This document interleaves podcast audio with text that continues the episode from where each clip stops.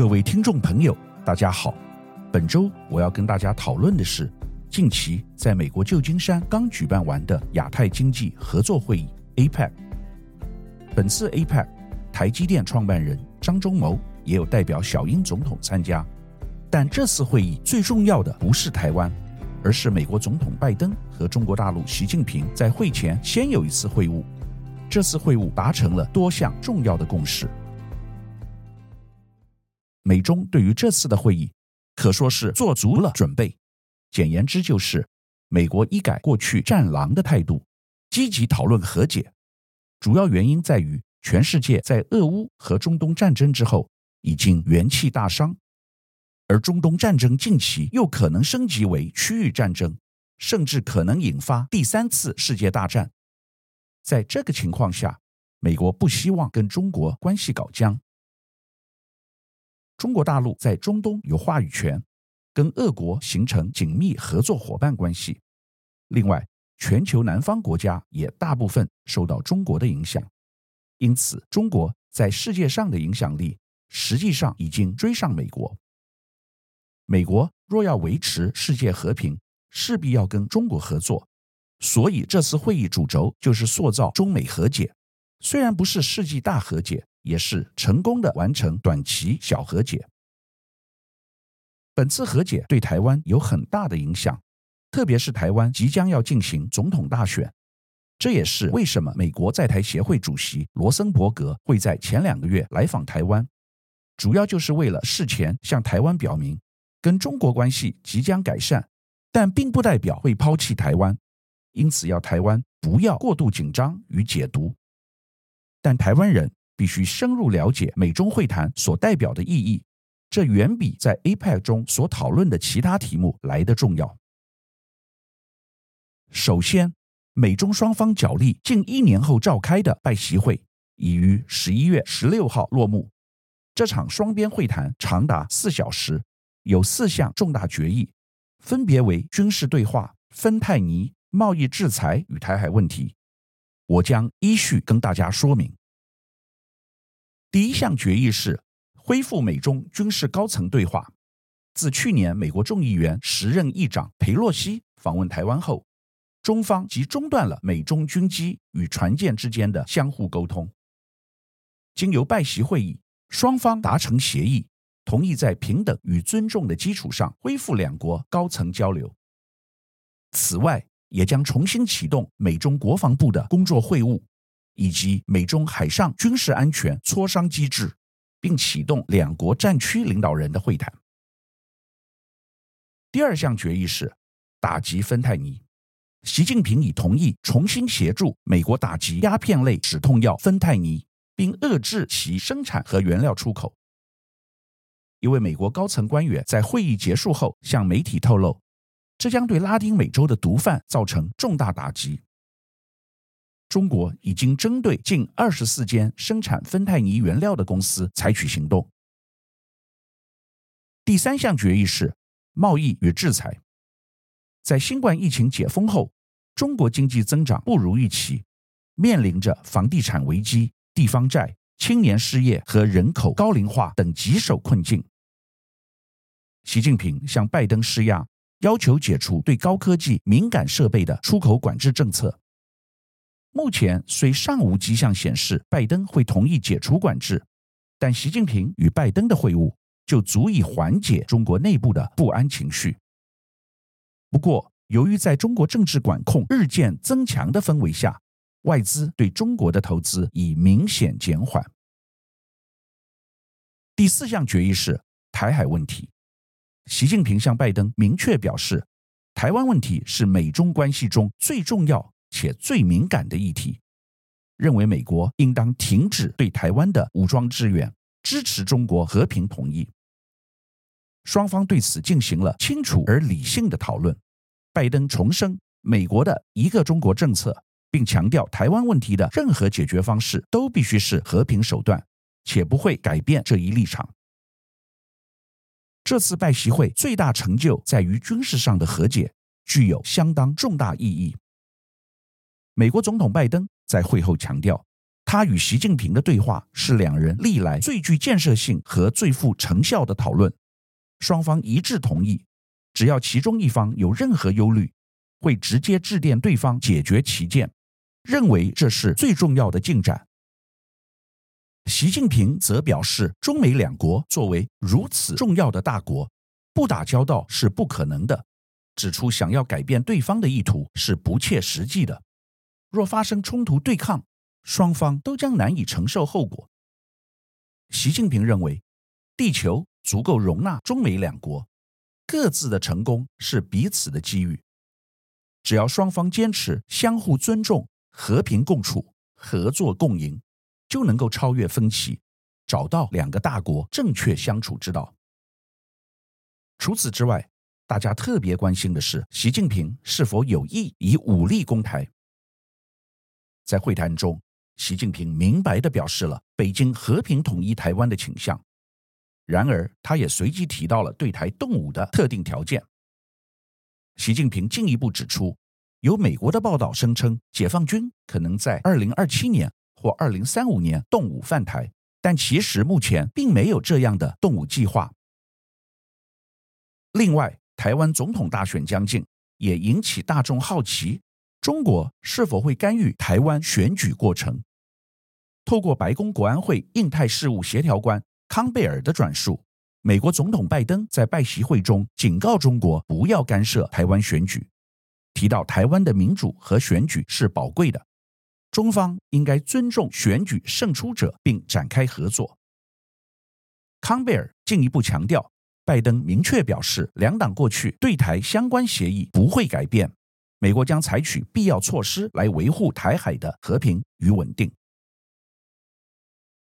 拜登清楚表示，美国的长期立场是致力于维护台海地区的和平与稳定。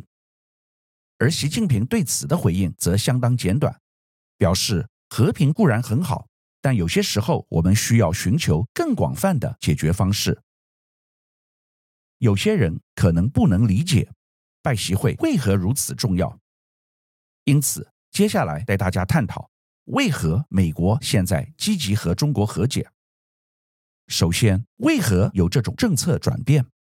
主要是目前全球情势紧张，以哈战争改变了全球地缘政治格局。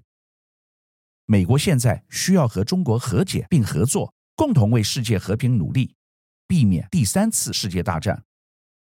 中国在中东有话语权，和大部分阿拉伯国家友好。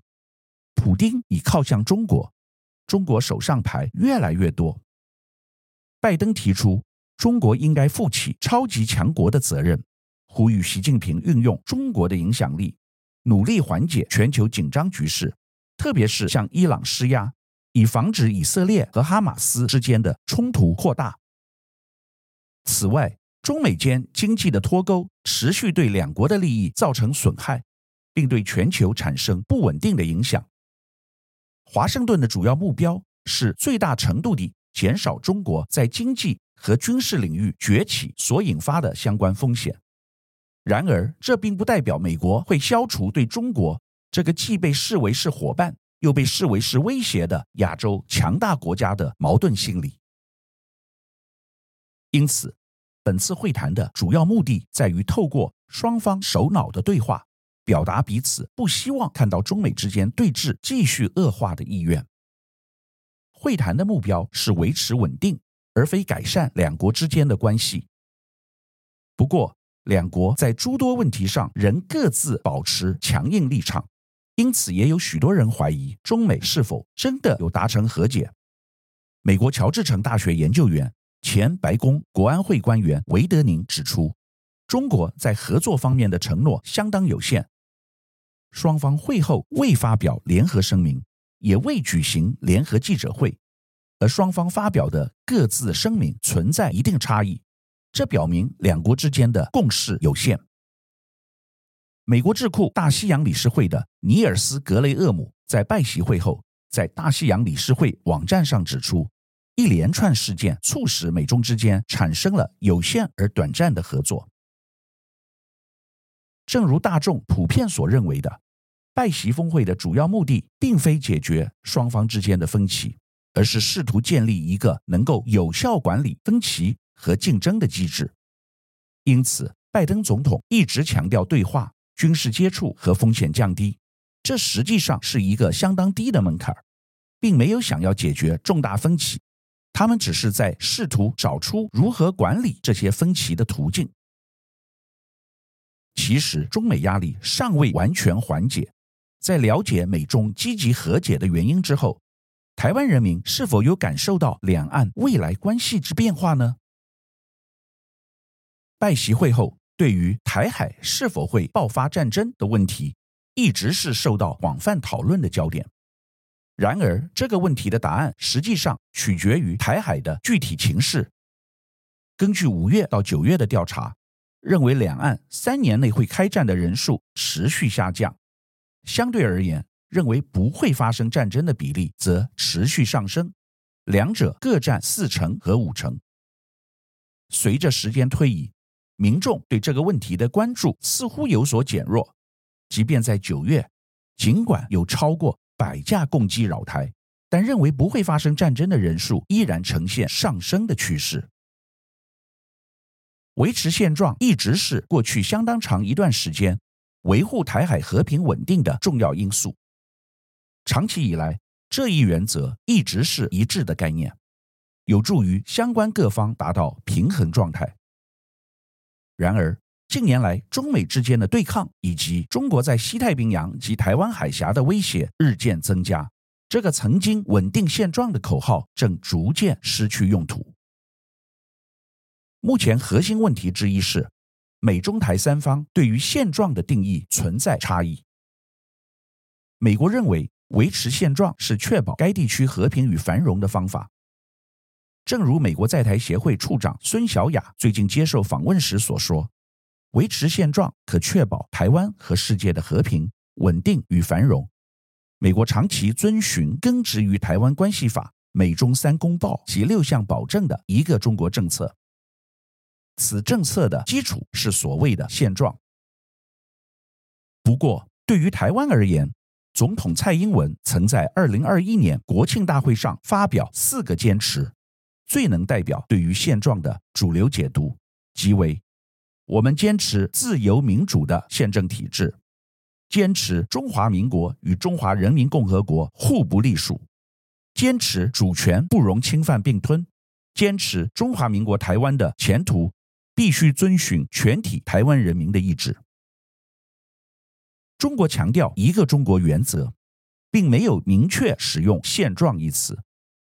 北京坚称台湾是中国的一部分，并主张有权统一台湾。总而言之，美国的一个中国政策、台湾事实上的独立以及北京的一个中国原则，代表各方对于现状的不同解读。这些解读在相对和平的时期或许可以并存，但随着紧张局势升温，维持平衡变得越来越困难。最后，针对本次拜习会谈，我们来分析台湾对中美和解应有何准备与调整。最近，国立政治大学国际事务中心举办了拜习会与美中台关系走向的座谈会。就习近平否认在特定年份攻打台湾的表态进行了讨论。学者们普遍认为，台湾不应该因此而松懈，因为习近平的谈话并未突破中国对台政策的框架。中国一直主张和平统一，但并未排除使用武力的可能性。这些学者进一步指出，领导人通常不会明确指出具体的动武时间。也不会公开宣称在哪一年计划发动武力。外界对于二零二七年、二零三五年等特定时间点的讨论，主要集中在对解放军实力的评估，而非涉及可能引发动武的具体动机。对于任何领导人而言，发动武力的时机取决于外在情势和环境变化。中国拥有许多备案。这些备案根据解放军和美军实力的变化而不断调整，其中包括对台使用军事力量的备案。一旦出现新的变化，中国军方就会根据手上的备案选择适当的回应。例如，在裴洛西访台时，解放军迅速进行了绕台演习，这显示了中国在应对外部情势变化时能够快速调整并执行相应的行动计划。美中关系回温的背后，有着许多迫使双方必须共存共荣的因素。一方面，当代国际经济呈现实际竞争与互赖合作的双重面貌。中美两国本就是最大的贸易伙伴，长期对峙并不符合双方的共同利益。此外，正如习拜会所提及的，气毒、气候变迁、人工智慧等多方面的国际事务，以及地缘政治冲突的多点爆发，都需要中美合作来共同因应。这些因素促使两国在某些议题上找到合作的空间。以应对共同的全球挑战。虽然拜登有意在任期的最后调整中美关系，但面临内外压力的他，能否在下次大选中获胜，尚属未知。而继任的美国政府也未必会延续和解的方向。中美冲突的根本原因在于中国快速崛起，威胁着美国的全球霸主地位。美国的一些精英阶层对中国的敌视也并未根本改变，因此近期的中美小和解究竟能够持续多久，仍难以预测。本周我们回顾这次亚洲经济合作会议 （APEC），从这次会议我们看到美中形成很重要的共识，从以往敌对的气氛转为携手合作，虽然不能说是全面和解。但至少在相关领域会携手合作，并将游戏规则讲清楚，因此可以说是既竞争又合作的态势。台湾在这样的环境当中，该接受到的重要信息是：不要只依靠美国，必须寻找自己的定位。台湾的优势是半导体，这是全世界目前都需要的。但如何利用半导体发挥台湾在国际地缘政治上的优势？这需要智慧，但这优势的发挥肯定不是用来抵制中国而已。台湾可以思考美国以外，如东南亚国家的战略关系，这在未来会变得越来越重要。总而言之，美中的和解将引领台湾进入一个新的战略方向和布局。每一个国人都需要注意未来的新趋势。以上是本周我为您分享的趋势，感谢收听奇缘野语。如果喜欢我的分享，希望大家能够订阅、下载，以后直接收听我们的节目。另外，如果您想要留言与我分享您的心得，或是想要听什么样的新闻分析，欢迎到我们的脸书智门 Smart Gay 留言，或是私讯给我。欢迎大家推荐给你的亲朋好友们，邀请大家一起收听。那我们下集再见喽。拜拜。